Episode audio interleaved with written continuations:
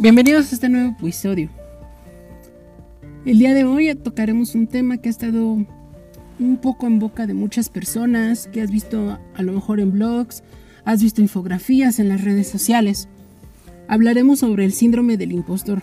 Para esto te voy a hacer primero unas preguntas y contesta con toda honestidad para tu persona. ¿Te comparas con los que te rodean y piensas a menudo que son mejor que tú? ¿Estás arrancando tu negocio y te sientes un aficionado que se avergüenza con la idea de pedir dinero por su trabajo? ¿Llevas ya tiempo emprendiendo y temes subir tus precios porque no te sientes experto en nada? Si has contestado a una o varias de estas preguntas con un sí, es muy probable que sufras el síndrome del impostor. Tranquilo, solo formas parte de la gran mayoría de la población que lo sufre. El 70% de las personas han experimentado los síntomas de este síndrome, así que no, no eres un bicho raro. Te confieso que yo mismo lo he sufrido. De hecho, me atrevería a decir que la mayoría lo sufrimos en alguna medida de vez en cuando. Vamos a hablar, por tanto, sobre este síndrome y cómo superarlo. Pero descuida, que no te voy a contar lo que podrías leer en la Wikipedia o en otros miles de posts que hay en Internet. Aquí vamos a desenmascarar juntos el síndrome del impostor de modo que puedas superarlo. Aunque ya te aviso, siempre acaba saliendo, pero te enseñaré a aprender a vivir con él y cómo no te amargues la existencia. Agarra un café, un té verde o lo que sea que te guste beber mientras escuchas los podcasts y prepárate para descubrir cómo. ¿Qué es el síndrome del impostor? El síndrome del impostor es el miedo escénico que experimentan aquellas personas que al expresar su competencia en algún asunto temen ser descubiertas como insuficiente, capaces o expertas en relación al mismo. Fue la doctora Clance la que estudió por primera vez en 1978 este síndrome Clance observó cómo algunas estudiantes brillantes manifestaban dudas sobre sus capacidades y no se enorgullecían de sus logros, ya que temían ser calificadas de farsantes. ¿Cómo se desarrolla este síndrome? Si en alguna ocasión has tenido que exponerte por primera vez como alguien competente frente a un grupo de personas, es muy probable que hayas sentido temor al juicio de esas personas. Esto es bastante normal, ya que nos importa la impresión que generamos en los demás cuando se trata de mostrar nuestra experiencia, lo irregular es tener un sentimiento de que es un fraude y que esa emoción perdure en el tiempo, y si bien digo irregular, es muy habitual. Por ejemplo, muchos emprendedores novatos tienen una gran resistencia a vender porque no se sienten lo suficientemente expertos. Al compararse con personas que llevan mucho más recorrido que ellas, no se sienten legitimados para ayudar a otros, y mucho menos para cobrar por ello. En casos muy extremos, algunas personas tienen ese sentimiento de insuficiencia a pesar de haberse especializado y gozar de una importante experiencia. Por mucho que se hayan esforzado, sienten que nunca es suficiente. Lo curioso es que está demostrado que el síndrome del impostor afecta con más frecuencia a personas con mayor potencial. Personas que han tenido un desempeño elevado sienten de algún modo que son un fraude, pero ¿por qué le sucede esto a tantas personas? Como la mayoría de cosas que experimentamos hoy, el origen se encuentra en nuestro pasado. Es en el seno familiar y educativo donde con frecuencia se planta y se cultiva la semilla del síndrome del impostor. La apreciación del logro y el rechazo al fracaso tienen mucha culpa. A los niños no se les enseña a reaccionar a los fracasos de un mundo constructivo y a menudo no se celebran con suficiencia los logros. En especial en esas familias sacrificadas que con toda su buena intención han impuesto una educación exigente en sus hijos para que sean los mejores. En su forma de entender la vida, esa es la manera de ser alguien el día de mañana. Este tipo de educación es la fórmula perfecta para desarrollar el síndrome del impostor, tal y como lo demuestran algunos estudios. Clance y Imes descubrieron que muchas veces las personas con síndrome de impostor fueron valoradas por su inteligencia en la infancia, pero llegados a la universidad o a un nuevo trabajo más complicado caían en la inseguridad profesional y el autosabotaje. Para sentirse aceptado por el primer círculo de seguridad que representa la familia, debe ser superhéroes perfectos. Así pues, la presión social genera una ansiedad que impide al niño apreciar su valía real, y con los años no acaba jamás de reconocer realmente su alto nivel de desempeño.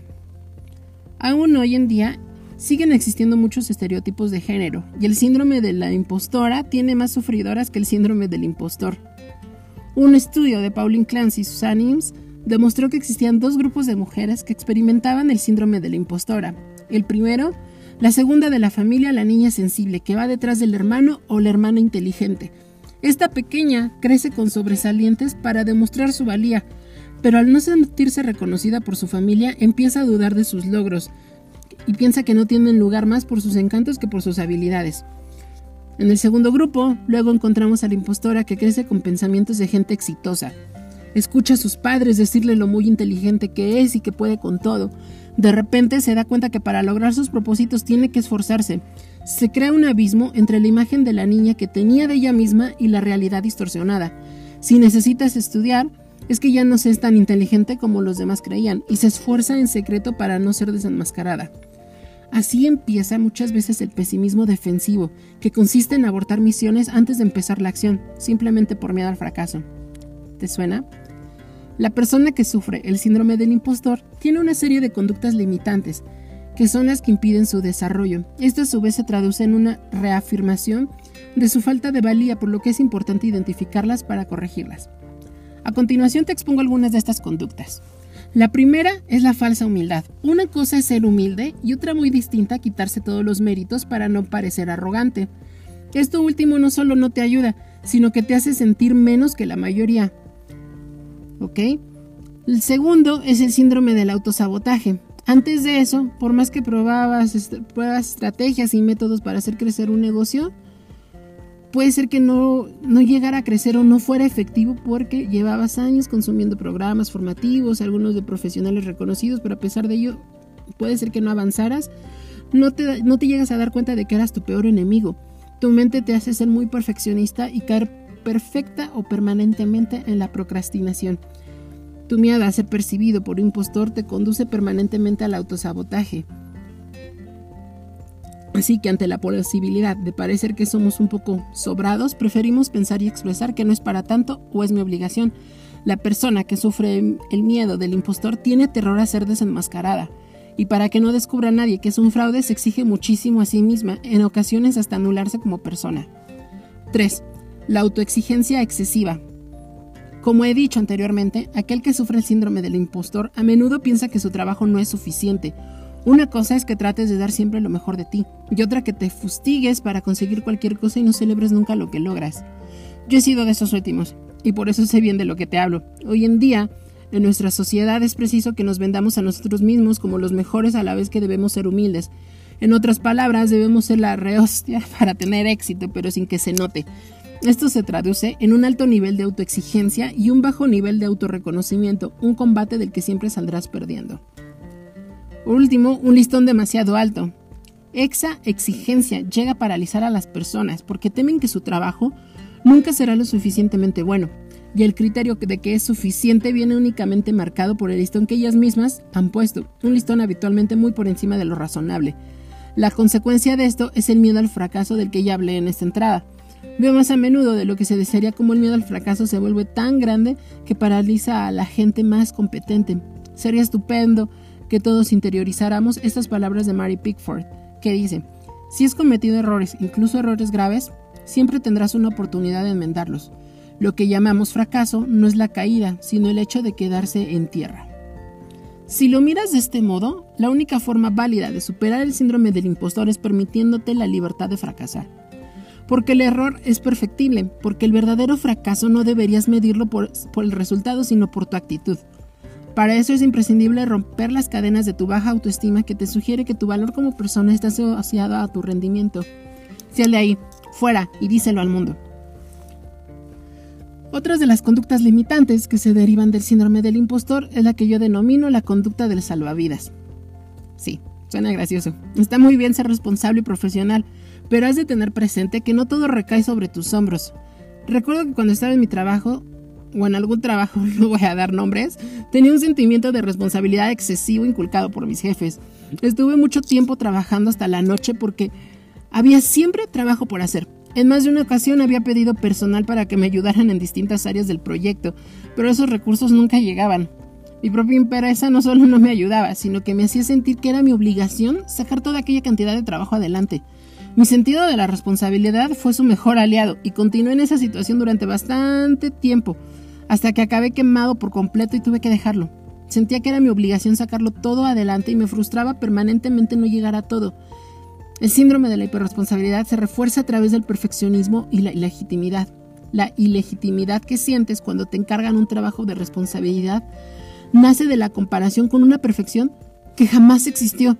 Te comparas con un ideal inventado y perfecto difícil de alcanzar.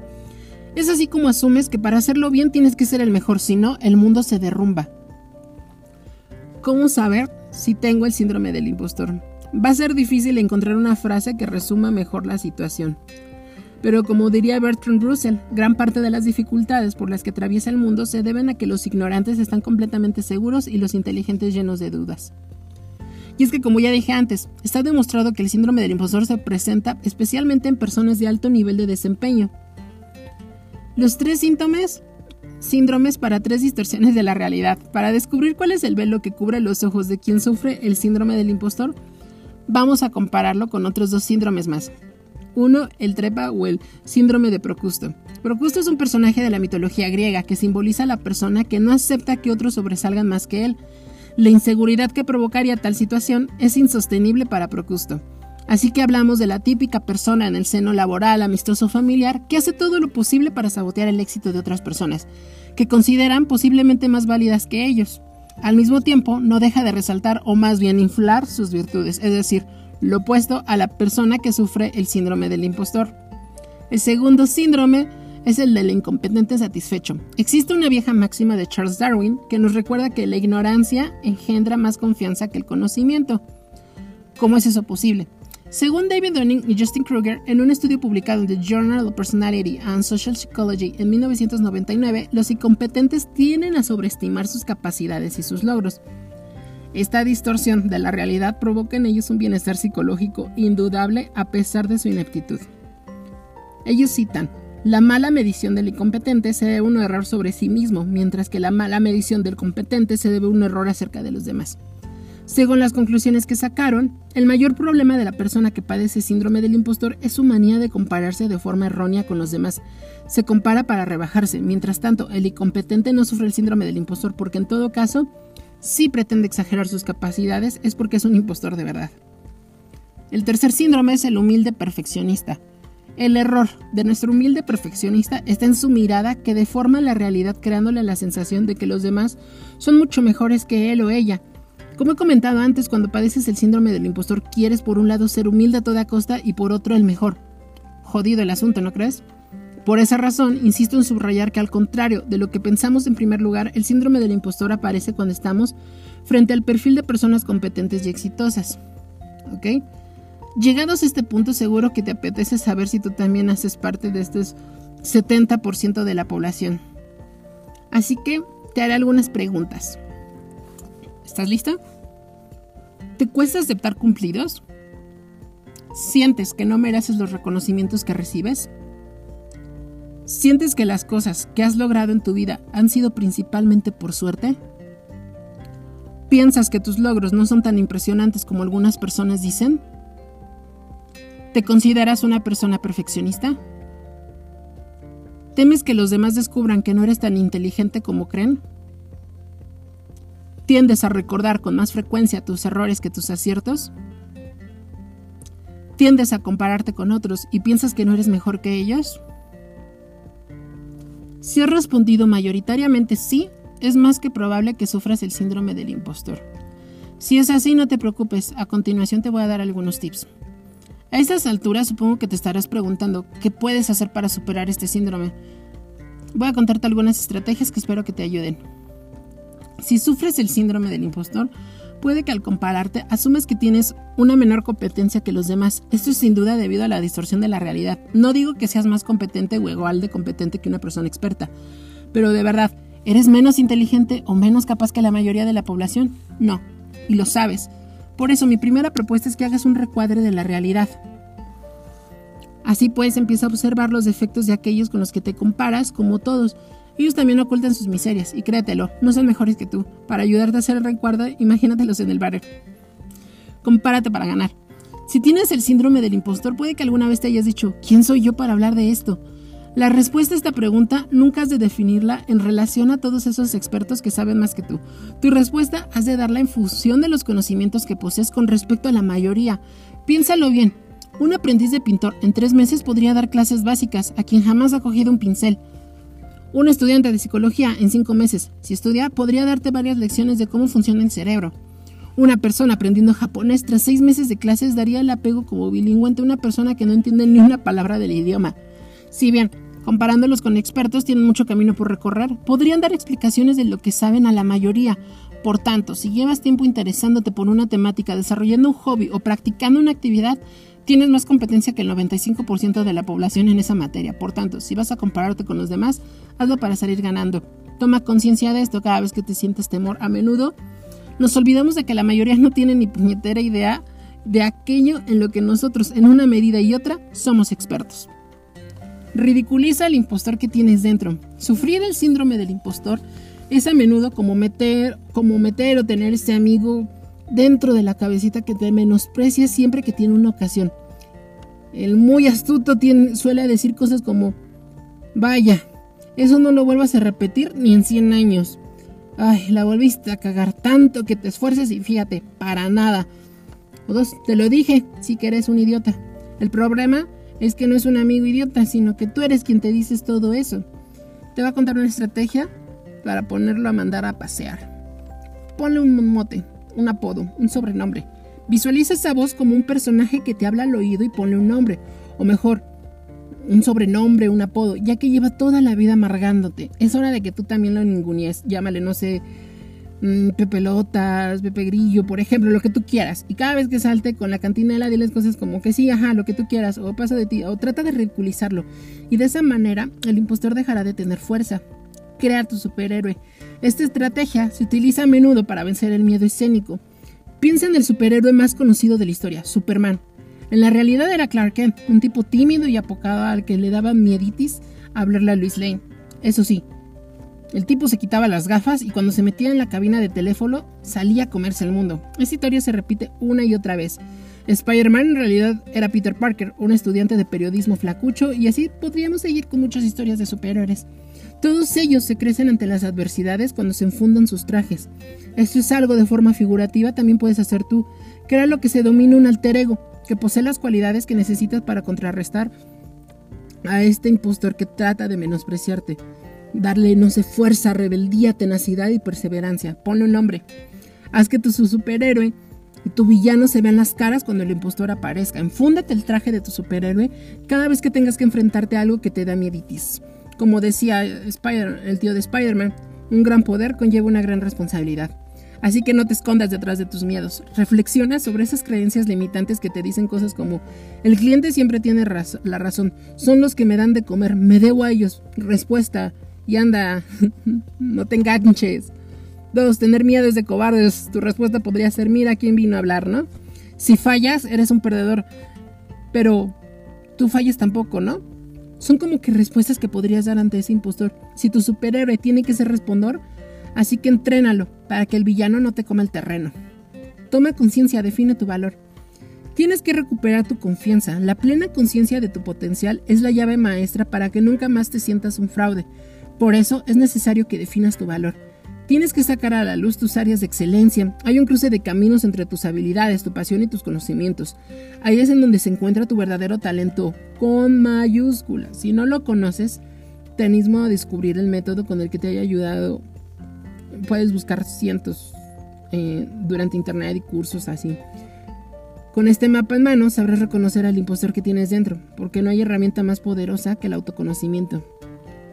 Enorgullécete de lo que has hecho lo que haces y lo que harás. Has hecho cosas buenas, ¿no te acuerdas? Es normal. Las personas que sufren del síndrome del impostor suelen ponerse el listón tan alto que no celebran ni las pequeñas victorias. Siempre hay una meta más alta, más lejos, más grande que alcanzar. Se sumergen permanentemente en lo que carecen y rara vez reconocen lo que han conseguido. Por eso te animo a que revises ahora tu vida y notes tus logros. Y cuando los tengas, levántate y date una ovación como te mereces. Así se hace. Y a partir de ahora, celebra cada paso por pequeño que sea. Recuerda que solo tu sistema de creencias es responsable de que sobreestimes las competencias de los demás o infravalores las tuyas. Y también, créeme, los demás también la cagan. Deja la modestia aparte. Los logros de una persona no se miden por su capacidad, sino por la conciencia que pone en sentirlos y reconocerlos. Si crees en ti, tendrás menos probabilidades de que tu modestia y tu perfeccionismo saboten tu objetividad. Nos hace falta que vayas fardando, pero sí que te hagas merecedor de tus propios méritos, capichi. Pasa a la acción, comunica tu valor. Te preguntarás seguramente cómo superar la inseguridad. Permíteme que te responda pasando a la acción. Si te has quedado igual lo entiendo, por eso te voy a decir cómo puedes hacerlo. Tienes que compartir tus conocimientos con otras personas. Si hay una pequeña asociación cerca de tu casa, ve, propones una charla en eso que sabes más que nadie. ¿Prefieres escribir? Crea un blog o postea en Facebook. Lo tuyo es el video, grábate hablando de tu pasión o de cualquier cosa que aporte valor o inspira a los demás. Y si no, atrévete a unirte a una comunidad de aprendizaje donde crear auténtica sinergia con inconformistas como tú. Date cuenta en vivo y en directo de todo lo que sabes y puedes compartir. Lo que te parece insignificante es revolucionario para los demás. Tenemos la mala costumbre de compararnos y como te dije antes, si tienes el síndrome del impostor seguramente lo haces para perder. Por eso te voy a decir una cosa, my friend.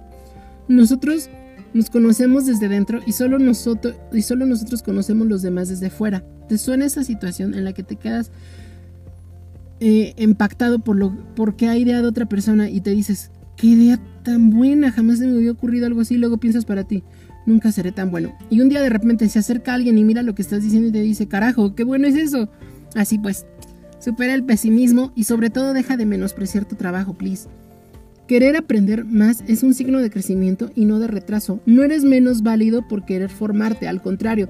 Eso sí, no se trata de aprender para ser el eterno estudiante que procrastina permanentemente el paso a la acción. La preparación que ya tienes es valiosa y no puedes esperar toda la vida para ponerla en juego.